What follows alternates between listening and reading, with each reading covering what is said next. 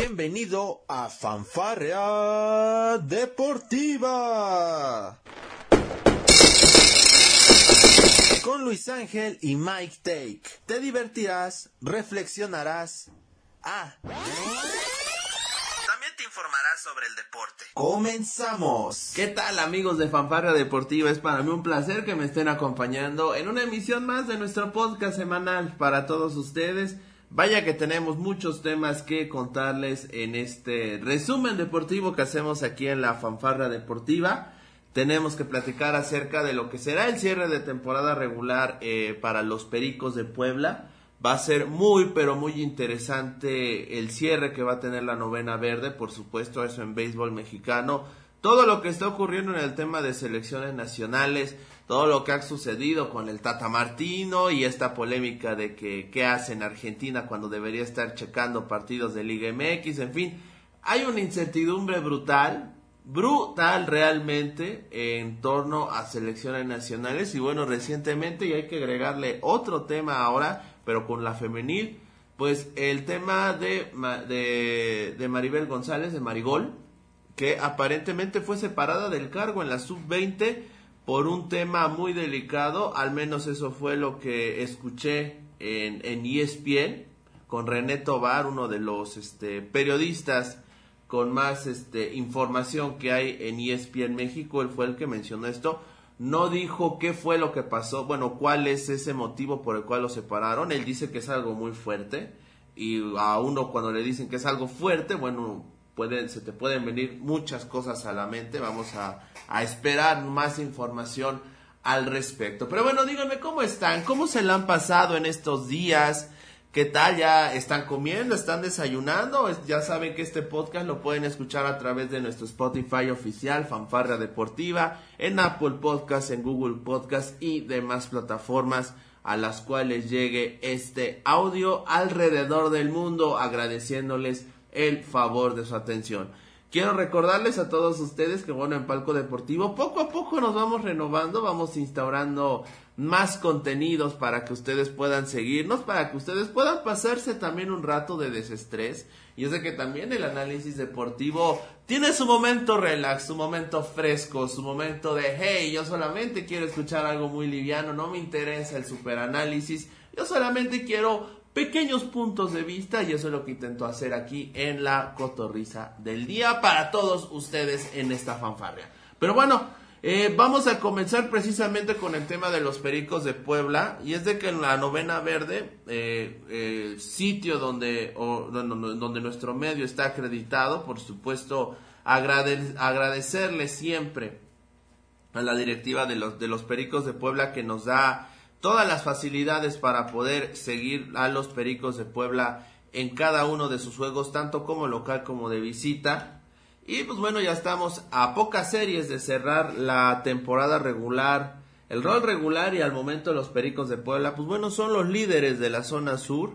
Tienen juego y medio de ventaja sobre los Diablos Rojos del México y esta serie es muy importante el día de ayer los Pericos de Puebla con el flow de Jorge Flores y también con Peter O'Brien como este referente a la ofensiva, los Pericos derrotaron cuatro carreras a, a dos a los Diablos y con esto se empató la serie a un juego por bando.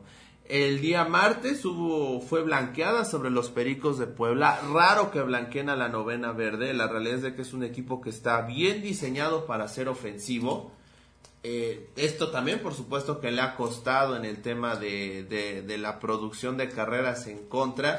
Pregúntenle a los toros de Tijuana, ¿no? Que en, en la serie del fin de semana le ganaron 11-6 a la novena verde en el partido del domingo y también el, el lunes, pues bueno, fueron varias carreras las que permitió la novena verde. Pero bueno, Hoy los Pericos de Puebla están en una realidad pues dulce, hay que decirlo, creo que ha sido una temporada con muy buenos dividendos, ha habido bajas de juego en la novena verde como en casi todos los equipos del, del béisbol de la Liga Mexicana. Bueno, recordar que en el norte, por ejemplo, los tecolotes de los dos Laredos llegaron a la primera al final de la primera parte de la campaña siendo líderes absolutos de la zona los Toros de Tijuana iniciaron mala campaña, los Sultanes de Monterrey también, pero bueno, ya a estas alturas estos equipos van recuperando poco a poco la forma física y se van consolidando. Pero bueno, en tanto a la novena verde y este resumen que hacemos para todos ustedes, mencionarles al momento este lo que está sucediendo. Pericos recuperó la ventaja de juego y medio sobre los Diablos. Esto es una muy buena noticia porque, bueno, pase lo que pase este día jueves en el Nino Verde en partido a las 7 de la noche, a nueve entradas ya, recuerden que martes y miércoles eh, se juega a 7 y media y los partidos son solo a 7 entradas, pero bueno, y ya los juegos posteriores de jueves, viernes, sábado, domingo y lunes son a 9 innings con el horario que bueno ya determine cada equipo en su parque de pelota. Pero bueno, hoy los Pericos son líderes, 39 victorias, 32 derrotas. Recordemos que la novena verde eh, no jugó la serie frente a los tecolotes de los dos Laredos. En ese momento eran los tecos los líderes de la zona norte. El día de ayer recuperaron ese, ese rol de líder. Fíjense, hay, hay solamente este pues miren, hay, hay un porcentaje aquí de menos 0.5 juegos de ventaja y es de que Dos Laredos, si bien es cierto, tiene una marca de 48 victorias y solo 23 derrotas, pues bueno, los Toros de Tijuana tienen una mejor marca que ellos aparentemente de 50 ganados, 24 derrotas, inclusive en el porcentaje de victorias, ambos están en la misma sintonía punto 676. Sin embargo, el hecho de que los tecos hayan tenido que suspender eh, esta serie frente a los pericos les está dando el liderato porque han, participado en menos juegos que lo ha hecho los toros de Tijuana. Pero vean, si ven la zona norte, tenemos equipos que ya se acercan a las 50 victorias. Los dos Laredos tienen 48, eh, Tijuana tiene 50, Monterrey 45 y Monclova 42. En la zona sur, vean, o sea, aquí los equipos no van a llegar, dudo mucho que lleguen a los a los a las 50 victorias, ¿eh? Por ejemplo, Pericos marca de 39 victorias, 32 derrotas. Los Diablos 36 triunfos. De ahí viene Tabasco con 37, los Tigres que también tienen 39 triunfos y el Águila de Veracruz con 36 y Yucatán con 35. Eso nos habla de la gran cantidad de, partidos que. Bueno, en la zona sur la paridad es más que en la zona norte. Eh, Guadalajara es el peor equipo del, del, norte con 31 victorias. En el sur lo es los Bravos de León con 24, que bueno, ha sido un equipo bastante irregular en esta campaña 2022.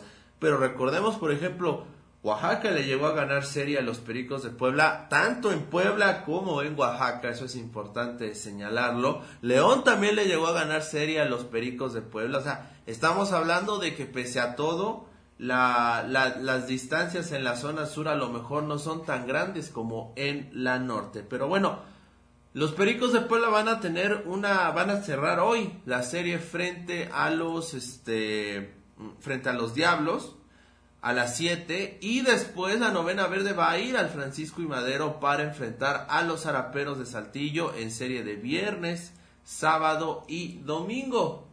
Para el día lunes 25 de julio, déjenme checar aquí bien el calendario porque de repente me pierdo las fechas. Sí, 25 de julio, el lunes a las 7 de la noche van a enfrentar a los Piratas de Campeche en el Nido Verde. ¿eh? Ojo, esta serie va a ser de lunes, en martes y también vamos a tenerla en miércoles. Los partidos de, de martes y miércoles, como se los mencioné, van a ser a 7 innings y van a comenzar a las 7.30 de la tarde. Los Piratas de Campeche, pues ya con muy pocas posibilidades realmente de poder este, ingresar al cuadro de, de honor para poder estar en la postemporada, pues bueno, van a intentar seguir luchando. Tras esta serie, los Pericos van a descansar el día jueves eh, este, y van a, van a comenzar serie. Ahora viene Saltillo. Va a ser hasta el día 29 de julio. Viernes 29 de julio es cuando Pericos abre serie frente a Saltillo. Viernes, sábado y también el día domingo. Así que bueno, así va a llegar al ya prácticamente a últimas series. Los Pericos de Puebla van a hacer series cerrar contra Diablos ir a, Coahuila para enfrentar a los Araperos, regresar a Puebla para enfrentar a los Piratas de Campeche y también, por supuesto, a los Araperos de Saltillo en el regreso de la visita. ¿Cómo ven el tema de los Pericos de Puebla? Realmente ha destacado muchísimo el tema ofensivo. Ayer este Miguel Ángel Bird, cronista oficial de los Pericos de Puebla, estaba arrojando un dato muy interesante sobre la novena verde y es que ha debutado a varios peloteros a lo largo de la campaña 2022 si no mal, eh, si no tengo mal entendido, eran alrededor de 11, 11 jugadores los que ha debutado en toda la campaña la novena verde, una muy buena suma considerando los grandes esfuerzos que ha hecho la directiva de Pericos por activar sus granjas de peloteros y poder tener a buenos prospectos para de cara a un futuro poder utilizarlos como moneda de cambio o por qué no llevarlos a grandes ligas como sucedió ya hace algunas semanas con un chico que fue a la sucursal de los Yankees de Nueva York. En las estadísticas, los Pericos de Puebla, pues bueno, se han mantenido como un equipo plenamente cañonero. Esa es una, una realidad. Por ejemplo, en el rubro de los cuadrangulares, figuran jugadores como Dani Ortiz con 29 vuelas cercas. También tenemos a Peter O'Brien con 23.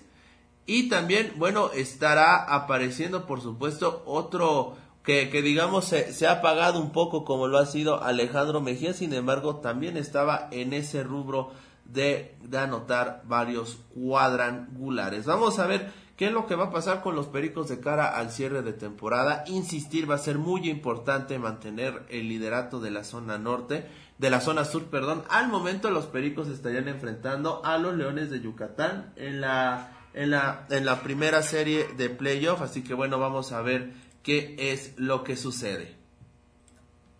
Vamos a pasar a otros temas. ¿Qué onda con lo del Tata Martino? A ver, esto es, es un tema escabroso hasta cierto punto. Es un tema que ha incomodado a muchos fanáticos, a un gran sector de la afición este, a la selección mexicana.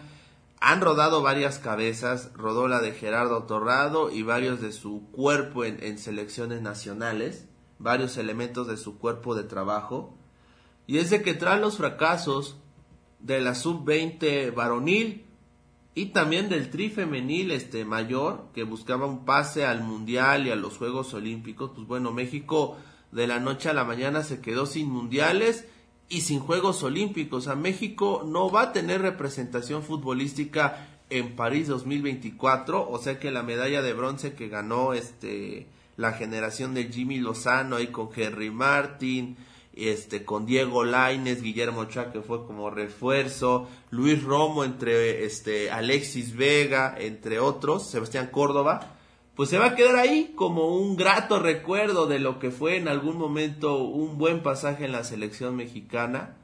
Y pues bueno, al Tata Martino se le ocurrió que es fue muy buena idea el, estar en un partido de New Salt Boys en un momento tan apremiante donde bueno, yo, miren, yo puedo entender que el Tata Martino sepa quiénes van a ser sus 26 elementos, pero yo planteaba esta pregunta.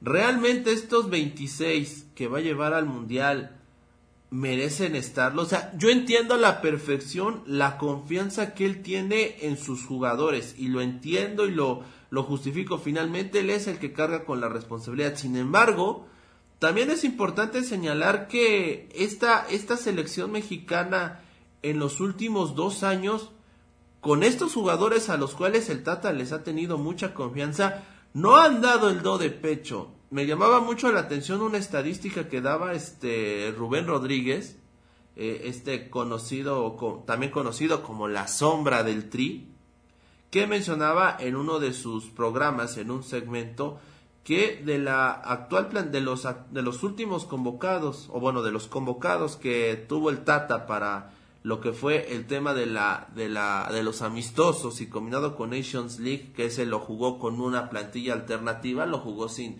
sin europeos, pues bueno, llamó bastante la atención y él lo dijo. Trece de los jugadores que él está llamando ni siquiera son titulares en sus equipos. Y aquí es donde van los Héctor Moreno, los Jesús Gallardo, los Rodolfo Pizarro, los tres de Monterrey que bueno, no han tenido actividad y pues bueno, el tema de los delanteros que también preocupa, ese no es culpa del Tata, la realidad es de que en México desde hace varios, varios torneos se viene registrando un fenómeno de falta de delanteros mexicanos increíble, tanto así que bueno, se tuvo, eh, se agilizó el proceso de naturalización, bueno, no se agilizó, perdón, pero se puso mucho énfasis en la naturalización de Rogelio Funes Mori para que fuera convocado por el Tri, por el Tata, al tricolor. Y pues bueno hiciera su debut en aquella Copa Oro donde bueno hay que decirlo eh, México terminó cayendo ante los Estados Unidos en la gran final. Y, y más que nada el tema de, de, que Funes Mori no fue realmente ese ese revulsivo que se esperaba con la selección. Luego vino el tema de, de la lesión que lo marginó por bastante tiempo de la selección mexicana y pues bueno, ahora parece que está regresando a la senda del gol. Sin embargo, ahí también está Santi Jiménez. Este, este chico que ha tenido muy buena participación con el Cruz Azul, que de a poco se va este, ganando la confianza del técnico Aguirre y ha respondido Santi con goles de penal y el más reciente que fue con una espectacular palomita ante el conjunto del Atlas, el actual bicampeón del fútbol mexicano pero bueno, este tipo de cosas son las que tendría que estar viendo el Tata. Muchos dicen que puede usar la tecnología yo voy muy de acuerdo. Sí puede usar la tecnología, la tecnología vaya que ayuda. Digo, innegablemente el Tata no puede ir a todos los partidos de Liga MX porque sencillamente por, por horarios no, no le daría tiempo de llegar a, a todas las sedes. Sin embargo, me parece importante que a falta de cuatro meses el Tata Martino sepa lo que está pasando en el país futbolísticamente hablando, por supuesto, que conozca qué es lo que está ocurriendo con algunos de los muchachos que él ha convocado, varios insistir, no han tenido actividad últimamente, y pues bueno, eso, eso preocupa mucho a, la fanaticada mexicana, sobre todo porque a mí me queda muy claro que desde que México avanzó al Mundial, los federativos se relajaron bastante y le dieron todavía más libertades al Tata. No es que esté de vacaciones, ¿eh? o sea, realmente el puesto de, de, técnico de selección nacional es muy diferente al rol que se cumple en un equipo, por la sencilla razón de que no tienes actividad regularmente y por supuesto que los jugadores con los que cuentas dependes mucho de lo que hagan sus clubes con ellos. Y lo vemos, por ejemplo, en el caso de Monterrey, donde Víctor Manuel Bucetich no le ha dado toda la confianza ni a Pizarro, ni mucho menos a Héctor Moreno para poder ser titulares. Ya no hablemos de, de Jesús Gallardo, que también ha fallado bastante cuando se le ha requerido. ¿Qué es lo que va a pasar con el tema de selección mexicana? A mí me queda muy claro que se equivoca el Tata al mantenerse en Argentina por tanto tiempo. Puede tenerlo unos días pero ya tendría que estar en México trabajando, visitando a todos los clubes sin excepción. Yo sé que a lo mejor no vamos a ver ninguna sorpresa, pero bueno, mínimo que se empape un poco de lo que está pasando en estos momentos en la Liga Mexicana de, de, Béisbol. Estoy volviendo loco, perdón, de fútbol. Donde ya estamos en la fecha 4. De hecho, ayer el Guadalajara otra vez si, sigue sin poderle sin poder ganar en el, en el torneo. Saludos a todos los aficionados Chiva. Le anularon un gol al Guadalajara. El tema de la crisis arbitral está muy fuerte. Otra vez un tema de una supuesta intervención de un jugador del Guadalajara que estaba en fuera de lugar. Me parece que fue un golazo lo que había notado este Alexis Vega, pero bueno. El Tata tiene que estar en México precisamente para supervisar el trabajo de sus jugadores. Eh, a mí me pareció de verdad lamentable el tema de, cómo en, las redes sociales de la selección nacional una vez salió esta foto de, del Tata Martino platicando con Leonel Scaloni, el técnico ah, de la selección absoluta de Argentina. Empezaron a sacar tweets de los de los asistentes del Tata en los diversos estadios de México. Y el tweet decía, eh, algo así como que hoy nuestros, nuestros, los miembros del cuerpo técnico del Tata Martino estuvieron presentes en, en tal estadio, en tal, tal, tal, tal, tal. Y digo, ok, pero eso no basta. O sea, el asistente le puede decir una cosa, pero si el director técnico no lo ve, lo, va, lo más probable es que lo desestime. Y ahora, es doble error porque toda la visoría no le están haciendo bien porque a mí me cuesta mucho trabajo entender cómo jugadores como Aldo Rocha, como este Luis Reyes, los muchachos de, del Pachuca, como lo son Chávez, como lo son Kevin, no tienen cabida realmente en esta selección.